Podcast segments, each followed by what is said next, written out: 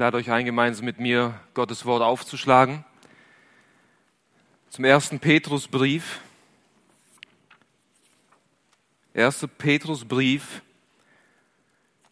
Kapitel 2, die Verse 1 bis 3.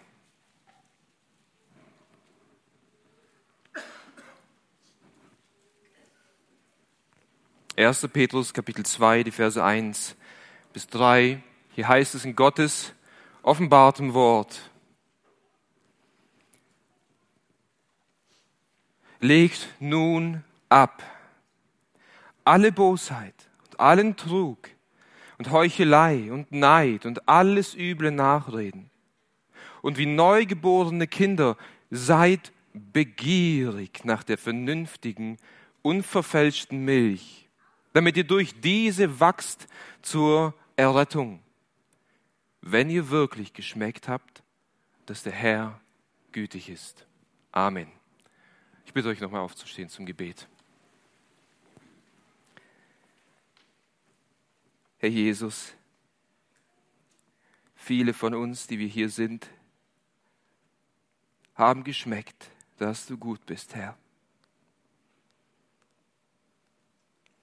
Viele von uns haben vergessen, wie deine Güte schmeckt. Und einige haben noch niemals geschmeckt. Und ich bete, Herr, dass du in einer Art und Weise gegenwärtig bist und uns diesen Text offenbarst, dass wir alle in diesem Raum heute deine Güte und Freundlichkeit schmecken und dass dieser Geschmack unvergesslich sein wird und uns zu dir zieht. In deinem Namen. Amen. Ja, setzt euch gerne. Ich denke, ihr stimmt mir alle zu, wenn ich sage, dass das Wichtigste im Leben eines neugeborenen Kindes das ist, dass es Milch bekommt. Die Milch seiner Mutter im besten Fall. Und gesunde Babys lechzen und schreien in der Regel nach der Milch ihrer Mutter. Es ist ein natürlicher und von Gott eingepflanzter Instinkt in einem Baby, nach der Milch zu verlangen. Denn sonst kann das Kind nicht wachsen, sonst wird das Kind nicht groß und stark, sonst wird das Kind letztendlich sterben. Wenn das Kind kein gesundes Verlangen nach Milch hat. Und dieses Bild nimmt Petrus nun und wendet es auf das Leben von uns Christen an. Als Christen sind wir alle abhängig von der Milch Gottes. Wir sind abhängig von der Milch. Wir sind abhängig von Gottes Milch, um geistlich zu wachsen, um geistlich stark zu werden. Als Christen sollten wir, wie ein neugeborenes Kind, nach Gottes Wort verlangen, uns danach ausstrecken. Wir sollten danach schreien, denn sonst sterben wir letztendlich. Wir werden nicht wachsen und letztendlich zeugt es von einem ungesunden Zustand, wenn wir kein Verlangen nach Gottes Wort haben. Paulus erklärt seinen Lesern in den Versen zuvor, in Kapitel 1, die Verse 23 und 24, dass sie zu neuem Leben geboren wurden. In Kapitel 1, Vers 23 heißt es, die ihr nicht wiedergeboren seid aus verweslichem Samen, sondern aus unverweslichem durch das lebendige und bleibende Wort Gottes. Als das Wort Gottes gepredigt wurde und als wir diesem Wort Gottes gehört haben und als wir diesem Wort Gottes geglaubt haben, wurden wir zu neuem Leben wiedergeboren. Wir sind eine neue Schöpfung in Jesus Christus. Wir haben neue Empfindungen, wir haben neue Regungen, wir haben ein neues Verlangen in uns. Etwas, etwas völlig Neues ist in uns entstanden. Früher haben wir die Sünde geliebt und Gott gehasst. Jetzt hassen wir die Sünde und wir lieben Gott. Ein neuer Mensch ist geschaffen worden in Christus Jesus. Und um in diesem erneuerten Zustand, den wir in Jesus Christus haben, zu wachsen und reif zu werden, benötigen wir Gottes Wort. Wir brauchen die unverfälschte Milch des Wortes Gottes. Es sollte unser natürlichstes Verlangen sein, danach zu verlangen. Das ist auch der Grund, wieso Gott seiner Gemeinde, wieso Jesus Christus seiner Braut Gaben gegeben hat. Wir lesen in Epheser 4, Vers 13, dass, dass Christus einige Gaben der Gemeinde gegeben hat. Mit welchem Ziel? Damit wir alle hingelangen zu der Einheit des Glaubens und zu der Erkenntnis des Sohnes Gottes, zu dem erwachsenen Mann, zu dem Maß des vollen Wuchses der Fülle des Christus. Das ist eines der Ziele, die Gott mit deinem Leben verfolgt, wenn er dich erwählt und dich wiedergeboren hat. Er will, dass du zu einem reifen Christen wirst. Er will, dass du zu einem vollen, erwachsenen Mann im Glauben wirst. Und zwar in der Erkenntnis Jesu Christi. Und diese Erkenntnis empfangen wir alleine in dem Wort Gottes. Doch wie genau geschieht es? Wie genau wirst du und werde ich zu geistlich reifen Christen? Gibt es da Tricks, gibt es dort irgendwelche Prinzipien, die es zu beachten gilt, damit wir geistlich wachsen? Und der Titel der folgenden Predigt lautet Der Schlüssel zu geistlichem Wachstum. Der Schlüssel zu geistlichem Wachstum. Und ich denke, dass der Text uns insgesamt vier grundlegende Aspekte für ein geistliches Wachstum gibt, das du wissen musst, um geistlich zu wachsen vier grundlegende Aspekte, die wir nun betrachten wollen und die wir studieren wollen. Und ich bin davon überzeugt, und das ist eine Garantie, dass wenn du diese Aspekte beherzigst, wenn du diese Aspekte anwendest in deinem Leben, dann wirst du von Tag zu Tag, von Woche zu Woche, von Monat zu Monat, von Jahr zu Jahr, bis der Herr wiederkommt oder stirbt, zu einem geistlich reifen Menschen. Vier Aspekte. Der erste Aspekt, den wir in Vers 1 lesen, lautet, es gibt Hindernisse für ein geistliches Wachstum. Es gibt Hindernisse für geistliches Wachstum. Und diese Hindernisse, die müssen wir wissen, die müssen wir kennen und die müssen wir beseitigen, um überhaupt geistlich zu wachsen. In Vers 1 heißt es, legt nun ab alle Bosheit und allen Trug und Heuchelei und Neid und alles üble Nachreden. In diesem Vers werden einige Sünden, einige sündige Handlungen beschrieben, die dich und mich hindern, geistlich zu wachsen. Ja, ich würde sogar so weit gehen, um zu sagen, es gibt Dinge in deinem Leben, die dich daran hindern, nach der unverfälschten Milch des Wortes Gottes zu trachten, selbst wenn du ein Christ bist. Es gibt Sünden, die deinen Appetit nach dem Wort Gottes schmälern oder sogar rauben. Also bevor du in irgendeiner Weise geistig wachsen kannst, musst du die Sünden aus deinem Leben ausräumen, du musst sie ablegen.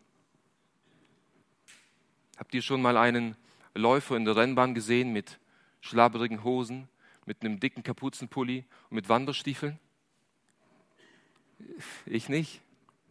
Der Läufer legt alles ab, was ihn hindert, er legt die eng anliegendste Kleidung an, was manchmal komisch aussieht, aber er legt alles ab, damit er laufen kann. Er legt alle Hindernisse aus seinem Leben ab, um zu laufen. Als Christen müssen wir alles in unserem Leben ablegen, was uns hindert, diesen Lauf zu laufen, was uns hindert, geistlich zu wachsen.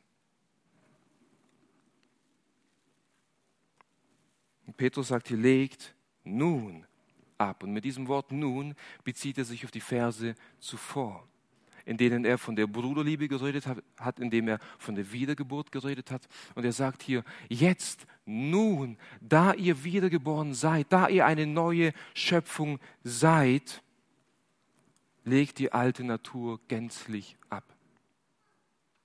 Jetzt, nun, da ihr fähig gemacht worden seid, einander zu lieben, legt alles aus eurem Leben ab, das euch hindert, diese Liebe zu praktizieren. Wir sollen also alles Schlechte in unserem Leben ablegen. Und dieses Wort ablegen bedeutet, wie ein, wie ein schlechtes, besudeltes, altes, zerrissenes Gewand abgelegt wird und nie wieder angezogen wird. Das ist das Bild. Es ist etwas, dass ich mein, mein Sakko ausziehe, ich lege es ab. Ich lege es hier hin und ich fasse es nicht mehr an. Ich ziehe es nicht mehr an. Das ist das, der Gedanke hinter diesem Wort, liebe Geschwister etwas abzulegen, um es nie wieder anzuziehen. Wir hatten ein altes Gewand, das mit Sünde und Dreck besudelt war. Und dieses Gewand wurde einmal abgelegt, indem wir in Jesus Christus neu geboren wurden. Aber wir leben noch in dem alten Fleisch, wo sündige Handlungen und Begierden noch da sind. Und das sollen wir kontinuierlich ablegen. Und wenn ich Sünde in meinem Leben sehe, dann nehme ich diese Sünde in der Kraft des Geistes und ich lege sie wie ein Gewand ab und ich ziehe sie nie wieder an. Das ist, was Paulus uns in Epheser 4, die Verse 22 bis 24 versucht deutlich zu machen. Er sagt, dass ihr, was den früheren Lebenswandel betrifft, abgelegt habt den alten Menschen, der nach den betrügerischen Begierden verdorben wird, aber erneuert werdet in dem Geist eurer Gesinnung und angezogen habt den neuen Menschen, der nach Gott geschaffen ist in wahrhaftiger Gerechtigkeit und Heiligkeit. Das ist unsere Aufgabe, liebe Geschwister, jeden Tag, jeden Tag abzulegen, abzulegen, abzulegen. Nun listet Paulus hier fünf Dinge ab, die es abzulegen gibt. Das ist keine vollkommene Liste. Wir könnten diese Liste erweitern, aber diese fünf Dinge, die spricht er konkret an. Und er sagt hier, dass wir zunächst alle Bosheit ablegen sollen. Das ist, das beschreibt eine allgemeine bösartige Grundhaltung des Herzens. Alles Böse sollen wir aus unserem Leben entfernen. Böse Gedanken, böse Worte, böse Handlungen. Das zeichnet einen Menschen aus, der nicht wiedergeboren ist. Wenn wir wiedergeboren sind, sollten wir uns kennzeichnen als jemand, der rein ist, der gute Gedanken hat, gute Worte spricht. Wir sollen allen Trug ablegen. Trug bedeutet Falschheit, Tücke, Hinterlist. Etwas später in unserem Brief, in Kapitel 2, Vers 22, wird von unserem Herr, Herrn Jesus Christus gesagt, der keine Sünde tat, noch wurde Trug in seinem Mund gefunden. Jesus war vollkommen rein. Und wenn wir nun diese neue Natur haben, wenn wir nun Christus angezogen haben, dann sollten wir so leben, wie er gelebt hat. Nämlich kein Trug soll gefunden werden in, unserem Mund, keine Falschheit. Wir sollen jegliche Heuchelei ablegen. Heuchelei bedeutet Verstellung oder auch Schauspielerei. Als Christen heucheln wir uns einander nichts vor. Wir kommen nicht am Sonntag schön gekleidet hier in den Gottesdienst und, und heucheln ein frommes Leben vor und gehen dann nach Hause und leben unter der Woche ein unmoralisches und gottloses und sündiges Leben. Wir spielen keine Schauspielerei. Wir heucheln nicht. Wir sollen auch Neid ablegen. Neid führt dazu, dass wir unseren Bruder oder unsere Schwester hassen. Wieso? Weil sie etwas haben, was wir auch haben wollen und wir gönnen es ihnen nicht und deswegen sind wir neidisch auf sie. Leg deinen Neid ab.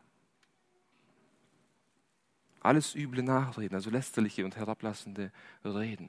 Und wisst ihr, jemand, der seinen Mund beherrscht, der beherrscht seinen ganzen Leib. Und jemand, der seinen Mund nicht beherrschen kann, der ist zügellos. Und wenn wir hier alles üble Nachreden ablegen, dann ist schon viel geschafft. Also wir sollen diese fünf Dinge und darüber hinaus alle Sünden, die in unserem Leben sind, ablegen, kontinuierlich ablegen. Deswegen sagt uns der Hebräerbriefschreiber in Kapitel 12, die Verse 1 bis 2, so lasst uns jede Last ablegen und die Sünde, die uns so leicht umstrickt und lasst uns mit Ausdauer laufen in dem Kampf, der vor uns liegt, indem wir hinschauen auf Jesus lieber Bruder, liebe Schwester, räum jede Sünde aus deinem Leben aus. Mach keine Kompromisse mit der Sünde in deinem Leben. Die Sünde wird dich umbringen. Du wirst nicht Herr über die Sünde. Einer ist Herr über die Sünde geworden und das ist Jesus Christus und in ihm hast du die Macht, die Sünde zu töten und abzulegen. Aber getrennt von ihm wirst du fallen. Schau auf Jesus. Schau auf sein makelloses Opfer. Schau auf seine bedingungslose Liebe. Schau auf ihn. Und du wirst die Kraft empfangen, Sünde abzulegen. Erst wenn du die Hindernisse aus deinem Leben ausräumst, dann wirst du auch die Möglichkeit haben, geistlich zu wachsen. Dann wirst du auch die Möglichkeit haben, den nächsten Schritt zu gehen, den Petrus uns hier aufzeigt. Das ist das zweite Prinzip für geistliches Wachstum, die Voraussetzung für geistliches Wachstum oder auch der Schlüssel, der Schlüssel zu geistlichem Wachstum. Also wenn wir Dinge abgelegt haben, was passiert als nächstes? Er sagt uns in Vers 2, und wie neugeborene Kinder seid begierig nach der vernünftigen, unverfälschten Milch. Also nachdem wir Dinge aus unserem Leben entfernt haben, die uns hindern, geistlich zu wachsen, müssen wir stattdessen Dinge in unserem Leben kultivieren. Es reicht nicht einfach nur Dinge zu lassen, sondern wir müssen auch Dinge tun. Und das, was wir tun müssen, ist, seid begierig wie neugeborene Kinder nach der vernünftigen, unverfälschten Milch. Und das griechische Wort für vernünftig, was hier äh, verwendet wird, bedeutet eigentlich geistlich nach der geistlichen Milch und damit wird Bezug genommen auf das Wort Gottes. Seid begierig nach der geistlichen Milch des Wortes Gottes. Hier handelt es sich also nicht um Milch für den Körper, sondern hier handelt es sich um Milch für den Geist, für die Seele, für den inneren Menschen. Geistliche Milch. Petrus will deutlich machen, das Merkmal eines gesunden Babys ist sein natürliches Verlangen nach der Milch seiner Mutter. Das Merkmal eines gesunden Christen ist sein natürliches Verlangen nach der geistlichen Milch seines Vaters im Himmel, nämlich das Wort Gottes. Und hier spielt es keine Rolle, egal ob du ein reifer Christ bist, schon 20 Jahre im Glauben bist, eine Theologieschule hinter dir hast und eine Menge von Sünden getötet hast, oder ob du erst kürzlich zum Glauben gekommen bist und noch nicht wirklich verstanden hast, was es heißt zu glauben. Es spielt keine Rolle, wie alt oder wie jung wir sind, wie lang oder wie kurz wir im Glauben sind. Jeder Christ, es ist ein gesundes Kennzeichen eines Christen, begierig nach der Milch Gottes zu sein. Und wisst ihr, dieses Wort begehren, das hier verwendet wird, bedeutet, sich nach etwas zu sehnen. Ein starkes, ein, ein sehr großes Verlangen nach etwas zu haben. Wisst ihr, wenn unser sieben Monate alter Sohn Hunger hat, wenn er Hunger hat, dann kann er sehr unangenehm werden. Wenn unser Sohn nach der Milch seiner Mutter begehrt, wenn unser Sohn nach der, nach der Milch oder nach Essen verlangt, dann weiß jeder im Haus, der Kleine hat Hunger. Es ist ein offensichtliches Zeichen, ein offensichtliches Verlangen. Er will essen. Das ist das Wort, das hier verwendet wird. Es ist ein Verlangen, das alle anderen Wünsche in deinem Leben in den Hintergrund stellt. Es ist ein Verlangen und ein Begehren, das so stark ist, dass man alles andere um sich herum vergisst. Bevor ich aus dem Haus gehe, bevor ich ein Wort mit meiner Frau rede, bevor ich in mein Handy schaue, ich habe ein Begehren, das gestillt werden muss.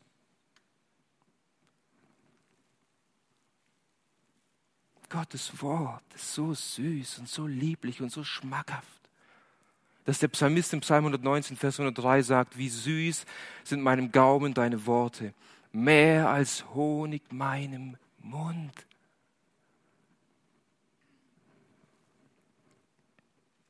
Der Prophet Jeremia empfand das Wort Gottes als, als köstliche Speise wenn er in Jeremia Kapitel 15, Vers 16 sagt, Deine Worte waren vorhanden und ich habe sie gegessen und deine Worte waren mir zur Wonne und zur Freude meines Herzens.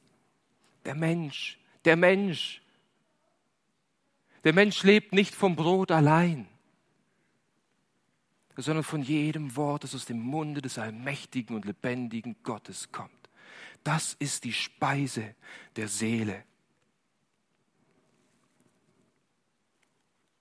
kannst du sagen, dass du so ein täglich, täglich so ein Verlangen nach dem Wort Gottes hast?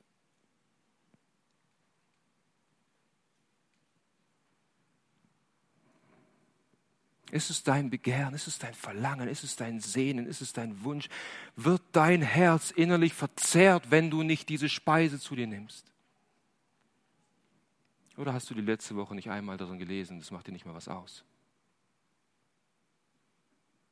Das macht dir nicht mehr was aus. Also hätte ich die letzte Woche nicht gegessen, dann würde ich hier heute Morgen nicht so stark stehen können. Wieso? Wieso? Wieso wollen wir das Wort Gottes lesen? Ich will nur, es war eigentlich nicht in meinen Notizen, aber heute Morgen habe ich gelesen, Psalm 42, ich will es vorlesen, Psalm 42, Vers 2. Wie ein Hirsch lechzt nach frischem Wasser, so lechzt meine Seele nach dir, o oh Gott. Meine Seele dürstet nach Gott. Nach wem? Nach dem lebendigen Gott. Wann werde ich kommen und erscheinen vor dem Angesicht Gottes? Er kann es kaum erwarten. Er kann es kaum erwarten. Kann es kaum erwarten, in die Nähe Gottes zu kommen. Wieso? Weil er nach dem lebendigen Gott sich lechzt, nach dem, nach dem lebendigen Gott sich ausstreckt, nach dem lebendigen und wahren Gott. Das ist der Schlüssel für geistliches Wachstum. Denn wenn wir so ein Verlangen haben, dann werden wir diese Speise zu uns nehmen. Dann werden wir sie zu uns nehmen.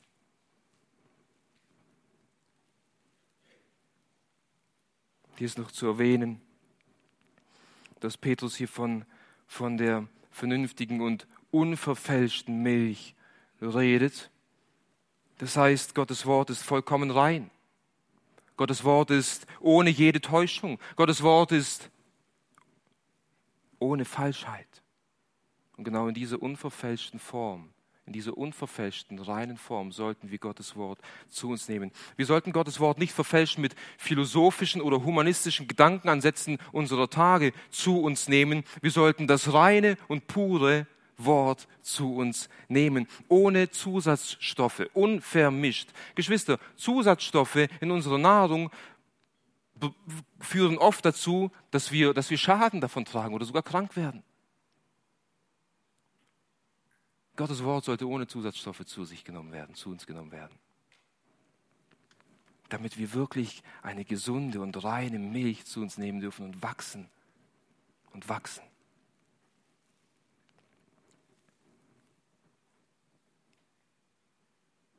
Also wir müssen Sünde ablegen. Und wir müssen ein Begehren nach dem Wort Gottes kultivieren, um geistlich zu wachsen. Doch was passiert dann genau?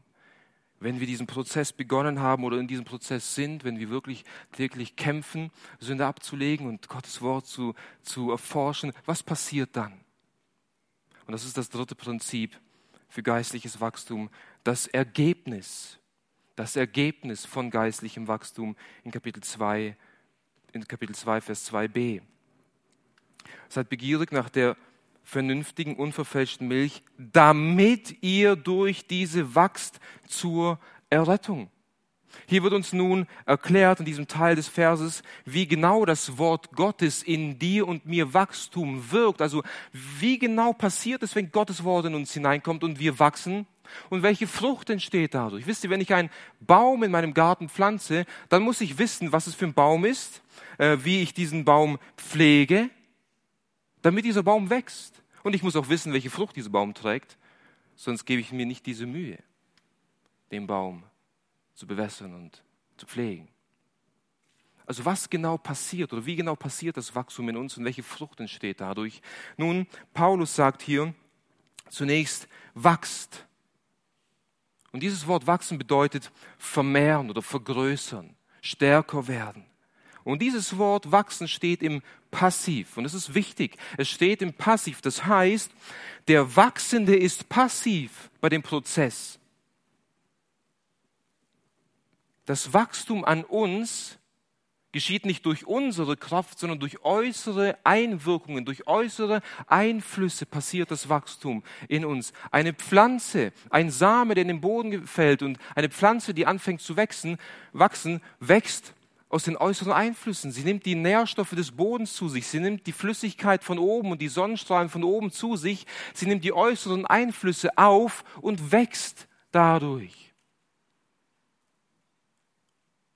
Unser Wachstum geschieht nicht aus unserer Anstrengung, aus unserer Aktivität in erster Linie, aus Gesetzeshalten, aus Dinge, die wir die ganze Zeit tun und scheitern.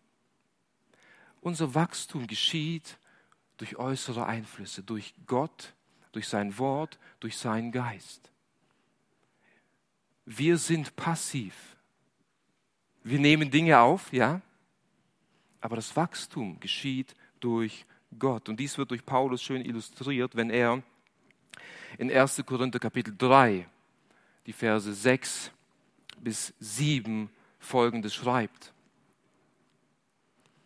Ich habe gepflanzt, Apollos hat begossen, Gott aber das hat das Wachstum gegeben. Also ist weder der pflanzt etwas noch der begießt, sondern Gott, der das Wachstum gibt. Es gibt äußere Einflüsse und es gibt Aktivitäten, aber wer wirkt das Wachstum? Nicht du und nicht ich und nicht Apollos und nicht Paulus und nicht Petrus und nicht dein Pastor, sondern Gottes Wort durch Gottes Geist in dir. Also, wie passiert Wachstum? Durch Gott in uns. Ja, wir müssen uns hinsetzen. Ja, wir müssen Sünde töten. Ja, wir müssen Gottes Wort lesen. Aber das Wachstum geschieht dann durch Gottes Gnade und durch Gottes Kraft. Und welche Frucht entsteht dann dadurch? Welche Frucht entsteht dann dadurch? Er sagt hier, wachst zur Errettung. Wachst zur Errettung. Und das bedeutet nicht, dass wir Gottes Wort lesen und lesen und lesen und wachsen und wachsen und wachsen. Und irgendwann mal sind wir zu dem, äh, zu dem Ziel gekommen, dass wir so groß gewachsen sind und jetzt können wir gerettet werden. Das ist nicht, was Petrus hier meint. Die Errettung geschah schon.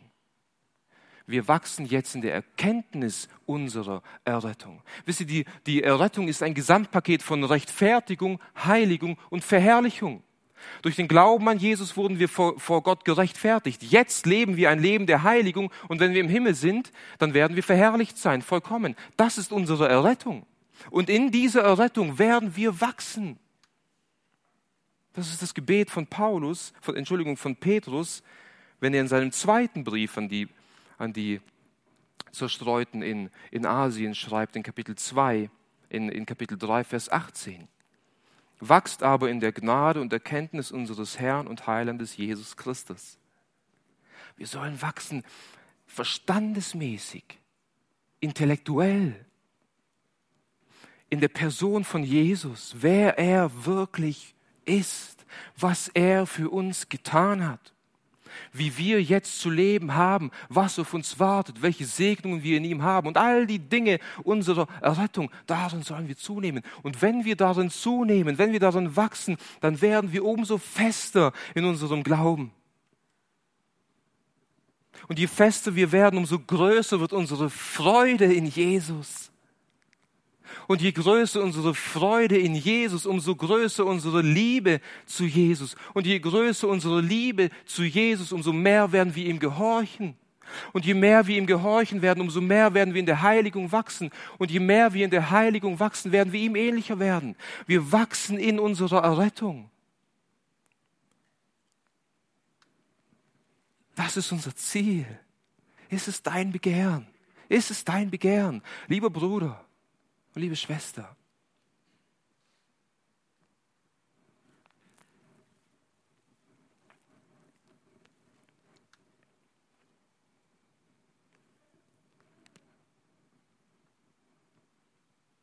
Was soll dich motivieren? Was motiviert uns, all diese Dinge zu tun? Es führt uns zum vierten und letzten Prinzip und meines Erachtens das wichtigste Prinzip, der Anreiz oder die Motivation für geistliches Wachstum, Vers 3. Wenn, wenn, wenn ihr wirklich geschmeckt habt, dass der Herr gütig ist. Was gibt dir die Kraft? Was motiviert dich, am Morgen aufzustehen, auf deine Knie zu gehen und zu Gott zu flehen und zu schreien, hilf mir abzulegen, hilf mir abzulegen. Was motiviert dich, täglich ein Verlangen zu kultivieren, sein Wort zu lesen? Was motiviert dich? Petrus sagt, die Güte des Herrn die Freundlichkeit des Herrn, die Schönheit des Herrn, die Lieblichkeit des Herrn. Und Petrus zitiert hier aus Psalm 34, Vers 9, wo David uns auffordert und sagt, schmeckt und seht, dass der Herr gütig ist. Es ist eine Aufforderung von David. Komm, komm, komm, schmeck komm, seh. Petrus fordert uns nicht auf zu schmecken. Er stellt es als eine Tatsache dar. Er sagt hier, wenn ihr wirklich geschmeckt habt, und wir können auch übersetzen mit, da ihr wirklich geschmeckt habt, dass der Herr gut ist. Es ist eine Tatsache. Er sagt, liebe Brüder, liebe Schwestern in Asien, liebe Brüder und liebe Schwestern in Böbingen, ihr habt von der Güte des Herrn geschmeckt. Ihr habt davon geschmeckt. Und dieser Geschmack soll euch antreiben und motivieren, das zu tun, was ich eben gesagt habe.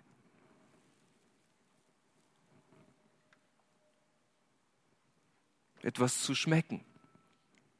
Bedeutet im übertragenen Sinne, mit etwas vertraut zu werden, eine persönliche Erfahrung mit etwas zu haben. Und hier heißt es, ihr habt geschmeckt, dass der Herr gütig ist. Und das Wort gütig bedeutet vorzüglich. Es ist etwas Liebliches, es ist etwas, etwas Wunderbares. Das heißt, wir sind vertraut geworden. Wir haben eine persönliche Erfahrung gemacht mit der Güte, mit der Sanftmut, mit der Freundlichkeit des Herrn. Und sicherlich nimmt Petrus hier Bezug auf unsere Errettung und sagt, als ihr wiedergeboren wurdet, als ihr errettet wurdet, habt ihr die Lieblichkeit und Freundlichkeit und Schönheit Jesu geschmeckt. Aber ich denke, er geht noch tiefer. Nicht alleine der Akt unserer Errettung ist lieblich, sondern die Person unserer Errettung ist lieblich. Nicht nur die Segnungen, die wir vom Herrn bei der Errettung empfangen haben, sind lieblich, sondern der Herr selbst ist lieblich. Er ist die Quelle aller Segnungen. Er ist die Quelle unserer Errettung. Er ist lieblich. Petrus sagt ihr, da ihr geschmeckt habt, dass der Herr gütig ist. Und mit Herr meint er Jesus.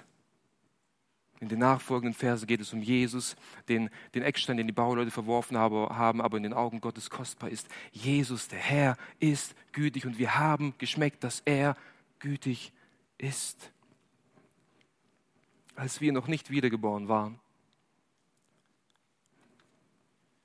da hatten wir keine Empfindungen und keinen Geschmack für die Schönheit Jesu. Als wir noch nicht wiedergeboren waren vor unserer Bekehrung, da haben wir uns von geschmacklosen, von widerwärtigen Speisen ernährt, die bitter und fad sind. Aber als wir von dem Evangelium Jesu Christi geschmeckt haben, haben wir zum ersten Mal in unserem Leben etwas geschmeckt, das wirklich süß und köstlich ist. Oh, ich habe vieles geschmeckt. Ich habe vieles geschmeckt. Und es hat einen bitteren, faden und ekelhaften Nachgeschmack gehabt. Und als ich ihn geschmeckt habe, ist alles andere in den Hintergrund geraten. Wir haben geschmeckt, dass die Person Jesu vorzüglicher ist als alles andere, was es auf dieser Erde zu schmecken gibt. Und es ist wahrlich so, dass es nichts im Himmel und nichts auf dieser Erde gibt, das ansatzweise so köstlich und vorzüglich ist wie die Person Jesu Christi. Er übertrifft alles. Selbst Gott, der Vater, ergötzt und er freut sich an der Person seines Sohnes Jesu Christi. Ist uns das bewusst? Der Vater hat alles durch den Sohn und für den Sohn erschaffen. Der Sohn ist alles für den Vater. Und als der Sohn auf diese Erde kam, sagte der Vater zu seinem Sohn oder über seinen Sohn, dies ist mein geliebter Sohn, an ihm habe ich wohlgefallen. Der Vater freut sich an dem Sohn und wir haben diese Schönheit geschmeckt.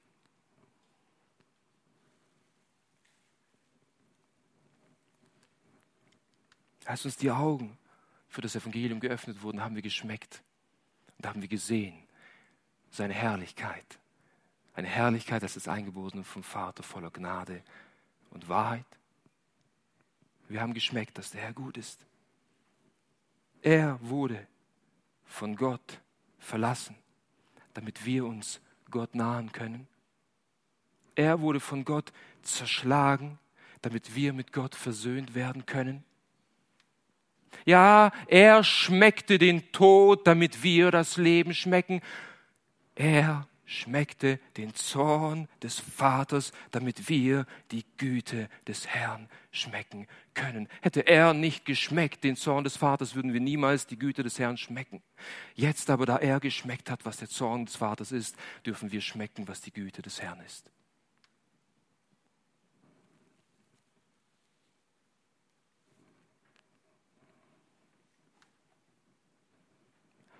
Manchmal fehlen mir die Worte.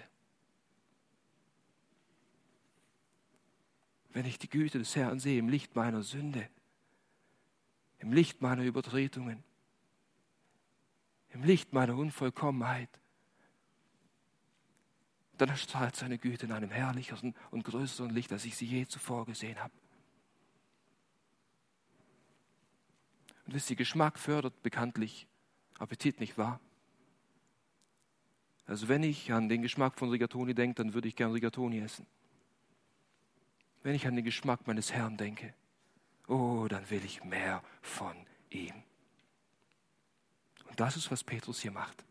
Er erinnert uns an die Güte und an die Freundlichkeit des Herrn, um den Appetit anzuregen. Um zu sagen, ihr habt doch bereits, da ihr geschmeckt habt, habt ihr vergessen, wie er schmeckt. Erinnert euch an die Güte des Herrn. Denkt daran. Und ihr werdet Sünde töten und ihr werdet ein Verlangen nach seinem Wort haben. Wieso? Weil in seinem Wort können wir täglich aufs Neue seine Güte schmecken. In seinem Wort allein. Und zwar in dem unverfälschten Wort Gottes schmecken wir die Güte des Herrn jeden Tag. Jeden Tag. Ich möchte etwas zitieren von Jonathan Edwards der in einer Predigt Folgendes gesagt hat. Das, was die Gedanken der Erlösten für alle Ewigkeit beglücken wird, sind die herrlichen Vorzüglichkeiten und die Schönheit Gottes. Und die Liebe Gottes wird ihr ewiges Fest sein. Die Erlösten werden sich in der Tat auch an anderen Dingen erfreuen, doch alles, woran sie sich erfreuen werden, wird ihren Ursprung in Gott haben. Das wird in der Ewigkeit auf uns warten. Und das dürfen wir jetzt schon hier schmecken. Ein Bruchteil davon. Sollte das dich und mich nicht motivieren?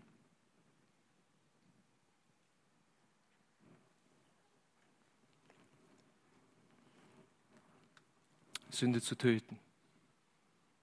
Und ich denke, und ich bin davon überzeugt, je mehr wir diese Güte sehen, umso mehr werden wir die Sünde hassen hassen, abgrundtief hassen und verabscheuen und alles daran setzen, diese Sünde zu töten.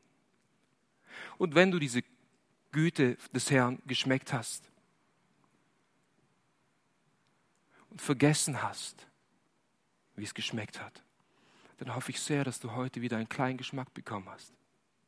Und dass dieser kleine Geschmack dazu dient, dass du wieder neu zu ihm kommst und Sünde ablegst prüf dich heute vor Gott und fleh zu ihm und sag, Herr, wo sind meine Sünden? Wo sind meine verborgenen Sünden? Wo sind meine offenen Sünden? Ich will sie ablegen. Und schrei zu ihm und sag, Herr, gib mir dieses Verlangen nach deinem Wort. Und er wird es dir geben. Wenn du noch nicht diese Güte und Freundlichkeit des Herrn geschmeckt hast, dann lade ich dich von ganzem Herzen, voller Freude und Ernsthaftigkeit dazu ein. Komm selbst und überzeug dich von Jesus und seiner Schönheit. Komm zu ihm, komm zu ihm im Glauben. Er hat gesagt, Kommt her zu mir alle, denn ich bin sanftmütig und von Herzen demütig. Ich werde euch Ruhe geben, ihr werdet Ruhe finden für eure Seelen, denn mein Joch ist sanft und meine Last ist schwer. Ist nicht schwer. Komm zu Jesus. Bekenne ihm deine Sünden, tu Buße und wirf dein Vertrauen und dein Glauben allein auf ihn und du wirst schmecken und du wirst schmecken, wie gut er ist und dieser Geschmack wird dich davon überzeugen, alles andere in deinem Leben abzulegen. Amen. Ich würde gerne noch beten und bitte euch dazu aufzustehen.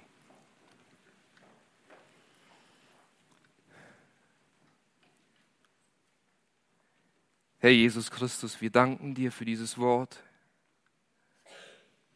Und wir beten, dass du, Herr, diese Schönheit, die wir nun sehen durften, in uns allen aufgehen lässt und in uns allen dieses Verlangen nach dir mehr wächst. Hilf uns wirklich, die Sünde abzulegen und zu töten. Hilf uns, Herr, dein Wort aufzusaugen und mehr und mehr von deiner Schönheit zu sehen, damit wir in dein Bild geformt werden. Amen.